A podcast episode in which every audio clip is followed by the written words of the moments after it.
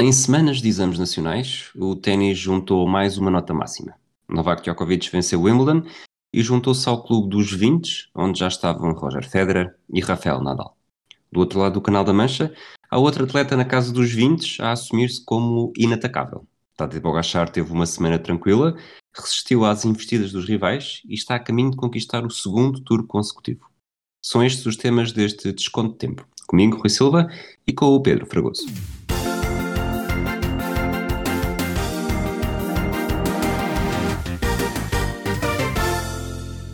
Olá, Fragoso. Olá, Rui. É, este fim de semana é o título de Novak Djokovic. Ganhou em 4 sets contra Matteo Berrettini e está uh, ao nível já de títulos de grandes slams de Nadal e Federer e dificilmente ficará por aqui.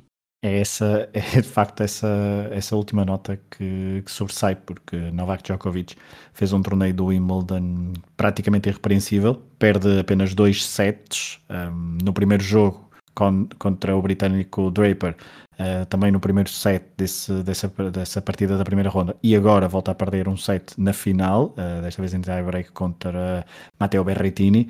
Uh, este jogo de Matteo Berre, contra Matteo Berrettini foi o jogo mais longo que Djokovic disputou neste, neste torneio do Wimbledon em 2021, mas uh, diria que eu, não foi o jogo mais complicado que ele teve, uh, do, que me, do que consegui ver e do que consegui uh, extrair dos jogos que fui vendo. Acho que a meia final frente ao canadiano Shapovalov foi o, o, o escardino, o canhoto Shapovalov, foi quem o colocou mais em dificuldades ao sérvio. Um, porque de resto Djokovic provou que aos 34 anos um, ainda tem muito para dar e está num nível, uh, como se costuma dizer, há um comentador que usa muito esta expressão, uh, que comenta ténis estratosférico, e, um, e ele ganhou o primeiro Wimbledon em 2011, uh, 10 anos depois, uh, consegue aqui chegar à, à nota 20, uh, como tu disseste e fizeste essa referência muito engraçada aos exames e às notas uh, na introdução, e agora é ver se, se desempata uh, já no US Open. Em, um, é, que, é que depois também fazê-lo no US Open este ano tem o, o acréscimo de uh, juntar e fazer um grande slam, porque. Exato. Sabes quem foi o último a ganhar hum, Open da Austrália e Roland Garros? Portanto, neste momento o Djokovic já ganhou os três primeiros, mas antes, deste, antes desta edição, de edição de ano civil de 2021, quem é que tinha sido o último tenista a ganhar os dois primeiros grandes slams da temporada? Tem assim um palpite? Assim rápido? Djokovic? Djokovic em 2016. Antes dele, Jim Courier em 92 e Mats Wilander em 88. E sabes quem é que foi o anterior a ganhar os três primeiros? Temos de recuar aos anos 60? Temos de recuar até 69 com Exato. Rod Laver, que é precisamente uh, aquele que fez, uh, ganhou os quatro no mesmo ano, é sempre o exemplo eh, que ficou desde então, ninguém consegue igualar. E mais uma vez, é, é difícil achar que.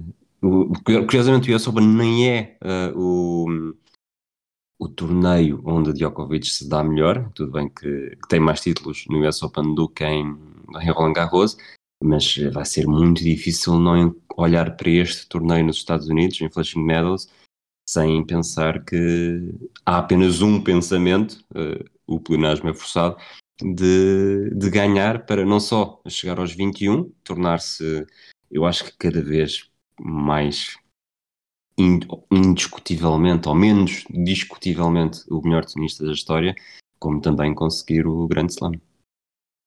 Sim, acho que isso ainda por cima o motiva mais. Ele tem esta personalidade, eu acho, ao longo da, da carreira, que sempre que ele nunca foi propriamente muito bem amado, uh, terá algumas culpas no cartório em relação a algumas posições até uh, que teve. Uh, também não tem o, ténis mais espetacular se compararmos com Roger Federer a nível do ténis mais clássico, mas ao longo, da ao longo das temporadas ele depois foi aprimorando e está longe de ser apenas uma, Uh, passa a expressão uma besta física, ele tem muito toque de bola, prova-o uh, quer em, na Austrália, quer uh, em Paris e também aqui em Wimbledon, obviamente, nos, nos, nas diferentes uh, superfícies e eu acho que ele sempre que, que tem uh, o público, não digo contra ele, mas pelo menos do lado do adversário, uh, ele se motiva mais e acho que vai haver essa tentação no US Open de haver adiar ao máximo por parte dos seus adversários e veremos em que condições é que Federer e Nadal, principalmente Nadal, chegam a, a Flashing Meadows. Um, acho que ele aí até se motiva. E hoje, durante a final, há ali um momento em que Berrettini está, está perto de fazer o, o, um break no, na quarta partida e ele saca dois ou três pontos absolutamente incríveis, puxa pelo público, quase como então, que estavam a gritar Mateu. Eh, não, não, aqui o rei sou eu. E portanto, acho que ele ainda. Este, todo este, toda esta todo este ambiente, às vezes eh, contrário, a lembrar eh, talvez um pouco Cristiano Ronaldo no, há uns anos, uh, o faz motivar-se ainda mais e está mesmo, mesmo, mesmo perto de chegar aos 21. Uh, claro que os 21 depois uh, veremos, porque não, não descartaria ainda que Nadal consiga ganhar mais um, dois, quem sabe três, não, nunca se sabe a forma com que o espanhol poderá voltar mais dois, três torneios do, do Grande Slam. mas Djokovic, faça o que tem jogado. Um, pode, pode perfeitamente ambicionar mais um ou dois anos uh, no topo. Agora, uh, claro que os anos vão, vão, começar a sentir, a idade vai começar a sentir-se, e há um ou outro uh, elemento da nova geração que poderá surgir. A verdade é que estamos a, estamos a dizer isto, se calhar há muitos anos, e depois não há nunca ninguém que estabilize e que esteja ali muito perto de, de ser uh, estável nas chegadas às meias finais e às finais e, e enfrentar estes gigantes do ténis, no caso Novak Djokovic. Djokovic está longe de ser uh, amado transversalmente pelos adeptos, algo que também Nadal e Federer não conseguiram, até porque depois juntou-se muito uh, uma facção Nadal e outra facção Federer, mas Djokovic acaba por ser talvez a sua legião de fãs uh, são, é muito mais curta do que as outras e, e como tu disseste, hoje em Wimbledon estavam muito mais pelo italiano, o que é esquisito, tendo em conta que é um dia em que os italianos não devem estar a ser muito bem recebidos em Inglaterra. Mas o que é que achas que isto para ti eh, representa para o ténis termos alguém que está claramente a caminho de bater uh, um recorde e, e a igualar outro que durante décadas se julgou ser, ser muito difícil, para não dizer impossível, e é alguém que, que é tão mal amado. É complicado, porque hum, eu acredito que 90% dos fãs de ténis a nível mundial gostariam que fosse Roger Federer, um bocadinho menos uh, Rafael Nadal, uh, a fazer este, este possível grande slam, que Djokovic ainda não fez, é, é, é verdade, mas preferiam que fosse, que fosse outro, uh, um, de, um dos outros dois tenistas a, a fazê-lo. E, e também ver Djokovic a chegar ao nível de, dos outros dois também não é algo que seja muito bem visto. Um, pela maior parte dos, dos amantes do ténis a nível mundial. Agora, de facto, acho que se ele conseguir o grande slam e ao mesmo tempo isso dará para ultrapassar, pelo menos por, por alguns meses, o, o, o Nadal e o Federer. Acho que isso, tu há pouco falaste da, da, questão do melhor da história, é sempre relativo, porque são sempre eras uh, diferentes. Essa discussão é, é interessante, mas tem sempre alguns cambiantes. Mas agora acho que Djokovic fazendo isso, nesta altura, com 34 anos, depois de tantos anos de domínio tantos anos de, eu ia dizer, domínio tripartido, mas depois também houve ali Murray a intrometer-se. Agora, acho que isso será mesmo uma aquela pedrada no, de, de, no charco de, por parte de Djokovic no sentido de dizer não, não, pá, lamento, mas os outros dois são ótimos, têm muito, muito, muito valor, são dos melhores de sempre, mas não conseguiram fazer o que eu fiz. E acho que isso poderá uh, ser um marco inacreditável no ténis e também no desporto. Nós falámos disso um bocadinho quando, quando ele ganhou em Roland Garros, de fazer história, de ser. Agora não lembro se era o único, mas ele vence, tem mais do que um título em cada um dos quatro uh, Grand Slams. Demonstra também, de alguma forma, que. Na verdade, estes, estes títulos acabam por estar a validar tudo aquilo que já se achava de alguma forma, mas que os números ainda não validavam de forma quase inequívoca. É Nadal, excelente jogador, sobretudo uh, na terra batida, acho que isso é um... não, há grande, não há grande forma de desmentir isso.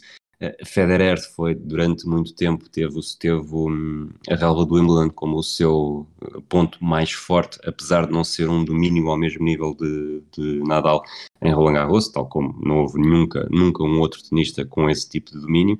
Djokovic fez do Open da Austrália o seu reduto, mas hoje olhamos e, e, se calhar percebemos que Djokovic é mesmo aquele que, que mais condições tem para, em todas as superfícies, em cada um dos quatro Grand Slams uh, entrar na prova e assumir-se como eu posso não ganhar todos, mas ao menos não vão olhar para mim como não, esta superfície ele não se dá muito bem, portanto aqui deve estar fora da luta. E é, é preciso também recordar que um, ele, desde o Wimbledon em 2016, quando ficou pela terceira ronda, e depois, uh, a partir daí, uh, foram, se não me falha, deixa-me contar, 1, 2, 3, 4, 5, 6, 7, 8, 8 torneios do Grand Slam sem títulos. Portanto, ali entre 2016 e, 2016, e entre 2016 e 2018, assim é que é, só depois voltou a ganhar o torneio do Wimbledon em 2018, uh, só falhou um uh, torneio, portanto não foi só por lesões, ele houve aí uma fase em que não conseguiu, uh, e, e pensou-se, muitos pensaram que a partir daí o Djokovic já estava a entrar numa fase completamente descendente. E acho que isso também é, é outra coisa que no legado dele é de sublinhar, porque ele mentalmente é inacreditável, estava a falar disso há pouco, e depois, a nível tenístico, e, e, toda a gente sabe, acho eu, que hum, eu, eu pelo menos considero que mentalmente o ténis é dos desportos mais, mais exigentes, um, é, pelo menos. É, todos são exigentes, obviamente, mas acho que há uma componente psicológica no, e, de, e mental no ténis mesmo muito importante. E tecnicamente Djokovic tem elevado o seu, o seu jogo, quer dizer, eh, a forma como faz slice e o controle de bola na rede que nós vimos eh, no, no Djokovic em, 2000, em 2021 neste torneio do Wimbledon é de eu sei que é quase uma heresia dizer isto, mas está ao nível de um, de um Federer nos seus melhores anos em, em Wimbledon, portanto um, não, e isto acho que é o melhor elogio que se pode fazer a, a Djokovic. Ele ganhou, lá está, ele ganhou estes uh, eh, 20 grandes slams num espaço entre 2008 e 2021, é mesmo o único a vencer pelo menos dois uh, nos hum, quatro. Sim, exatamente. Só para terminarmos, um, ehm, se ele ganhar, eu sei que tu gostas muito destas afirmações, eh, uhum. uh, se ele ganhar no US Open, temos aqui o evento desportivo mais importante de 2021? Não sei o que é que vai passar. Feito desportivo. Sim, feito desportivo. desportivo. Sim, não sei o que é que vai acontecer nos Jogos Olímpicos. Uh, se vamos ter assim alguma alguma coisa mesmo uh, do outro mundo, mas uh, tudo indica que sim, até porque é preciso não esquecer que Djokovic bateu em Roland Garros um, Nadal, uh, Federer esteve até a bom nível neste, neste, neste torneio do Wimbledon, apesar de não ter, não ter defrontado o Sérvio.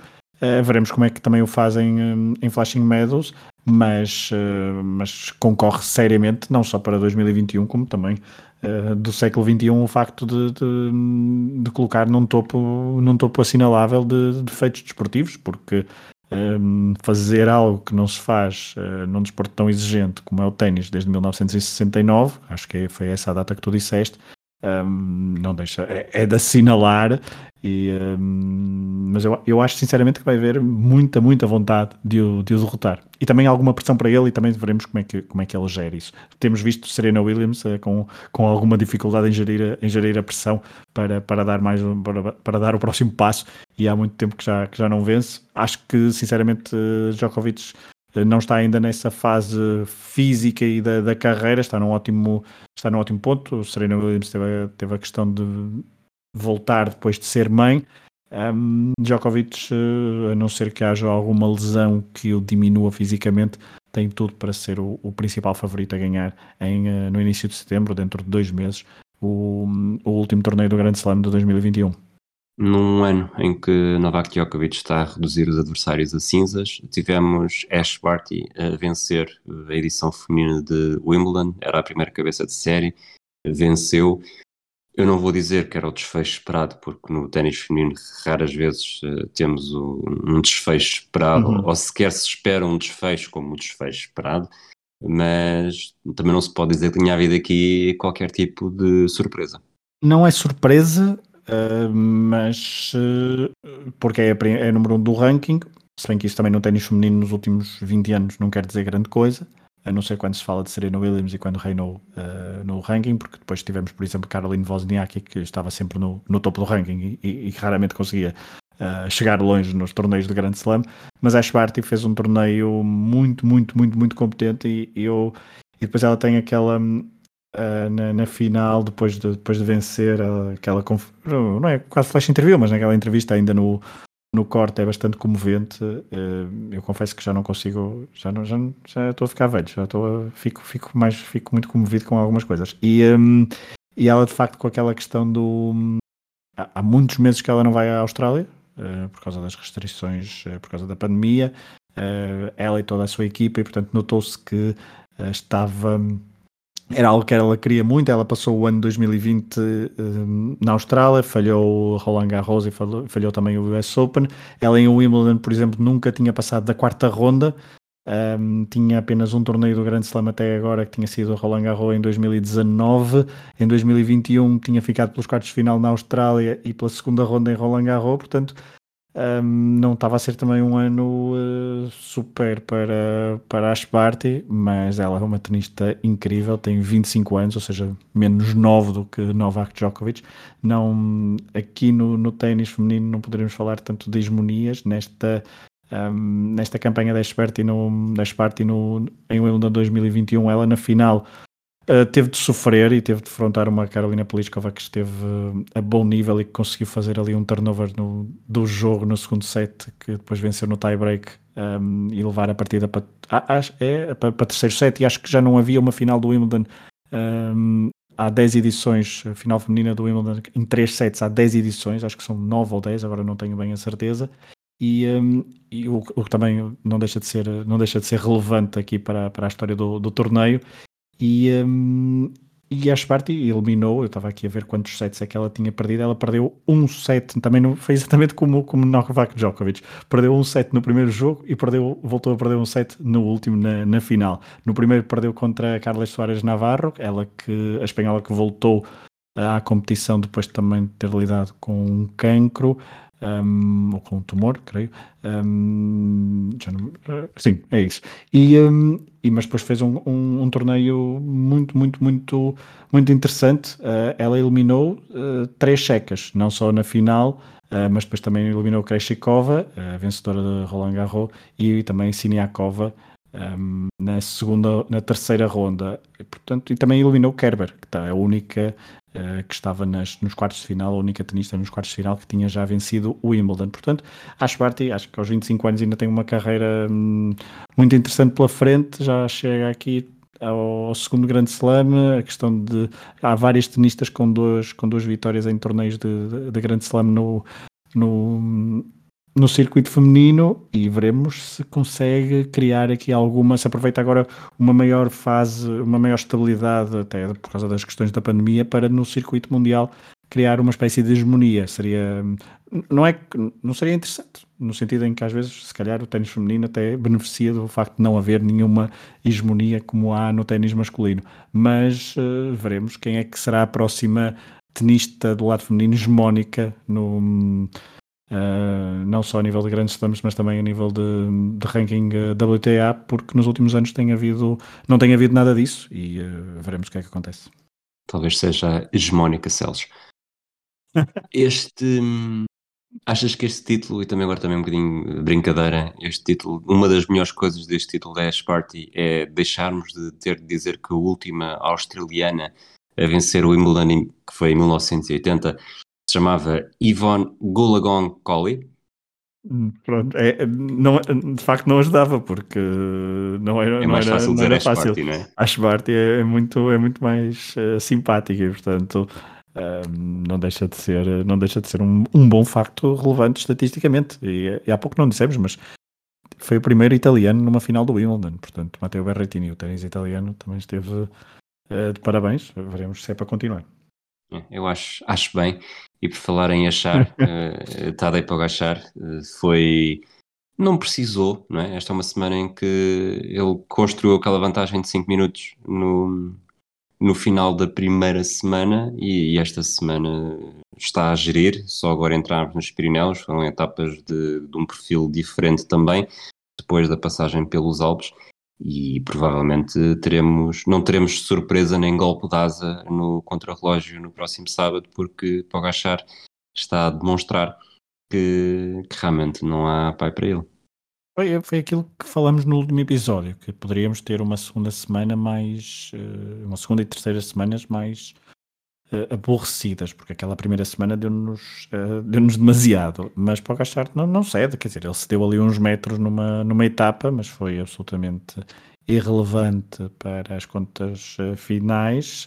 e se continuar assim, ele prova que também não precisa de, de forçar muito o andamento, controla todos os seus adversários e acho que ele temos é bastantes uh, pontos de interesse na luta pelo pódio, na luta pelo top 10, na luta por algumas camisolas e acho que a semana fica também mais marcada pela, pelas, pela, pelo igualar do recorde Mark, por parte de Mark Cavendish, um recorde de Eddie Merckx, com as 34, se não me falha agora, não é? 34 Sim. vitórias uh, no Tour de França, em etapas do Tour de France, e acho que isso é quase é, é, o, é o mais interessante desta semana, porque pode achar na luta pelo Uh, na luta pelo, pelo primeiro lugar, controlou e, e, tem tudo para controlar, a não ser que aconteça algo mesmo uh, muito, muito, muito chato para ele, uh, uma queda, uma lesão, e um, porque se não for isso, vai controlar e não tem uma margem, são 5 minutos e tal, portanto não tem uma margem muito, muito, muito tranquila para os, para os trás, que ali é que estão todos muito juntinhos, e isso é que poderá ser um, muito importante, porque é muito interessante, porque Rigoberto Urán tem 5,18, um, depois uh, Vingegaard 5,32, Carapaz 5,33, Ben O'Connor, que mesmo assim na, na, se tem aguentado esta semana 5,58, Kelderman está a 6,16, portanto está a menos de um minuto de Rigoberto Urán, não é nada de uh, irrecuperável. Lutsenko é que já está a 7-1, já está a quase 2 minutos. Portanto, mas temos aqui Urano, Vingegaard, Carapaz uh, e também ponho o Kelderman, O'Connor, um ponto de interrogação, a lutar por um pódio. E isso será muito interessante em algumas etapas uh, porque depois a questão do contrarrelógio para Pogacar também já se percebeu que não é aí que ele vai perder um ou dois minutos e mesmo que perca, mesmo que perca está mais, mais que à vontade. É mais uma daquelas edições que parece que tivemos muitas na última década em que achamos que, epá, se isto o primeiro classificado não tivesse, vamos excluir o primeiro classificado da lista.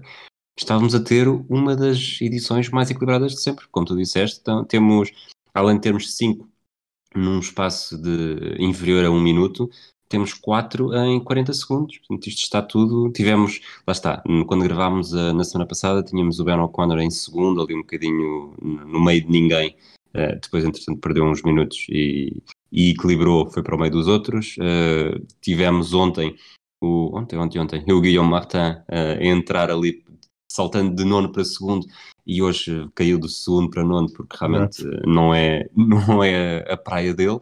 Mas de resto, temos aqui uma luta que, como tu disseste, se excluirmos, se, se não formos daquelas pessoas que só olham para, para um, o ciclismo como só interessa é ver quem ganha, uh, a partir daí temos tudo em aberto e além daquilo que já falámos do, deste, até vou dizer, top 5, uh, eh, tivemos hoje o Ruben Guerreiro entrar no top 20, 44 minutos e 1 segundo, é um é imenso, e o Valverde que devagar, devagarinho, hoje foi segundo na etapa, está a 50-15, 22 segundo, e eu diria que ele, com a idade que tem, tudo bem que já não vai fazer aqueles top 5, top 10 que nós estamos uh, habituados, mas provavelmente para ele, nestas circunstâncias, terminar num top 20, que eu acredito que, que ainda poderá acontecer, mesmo que achando que ele neste momento está mais preocupado em vencer uma etapa do que necessariamente subir lugares na geral, mas continua a ser surpreendente e,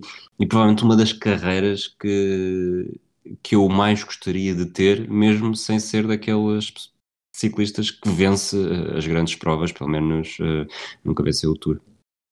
E nunca venceu o Tour, mas já venceu uma grande volta. Uh, também persegue, segundo tudo indica, uma, uma, uma prestação muito interessante nos Jogos Olímpicos e ele hoje esteve muito, muito, muito perto de vencer, vencer a etapa, ficou em segundo, mas não, ficou, ficou, ficou às portas, uh, mas é, é verdade, eu, com, eu, concordo contigo.